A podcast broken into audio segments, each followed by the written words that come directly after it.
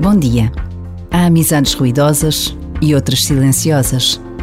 Há amizades que vivem de encontros diários e outras conhecem muito poucas palavras trocadas ou momentos de proximidade. Todas são belas, mas as que sobrevivem ao tempo que passa, discretas e verdadeiras, são um verdadeiro tesouro.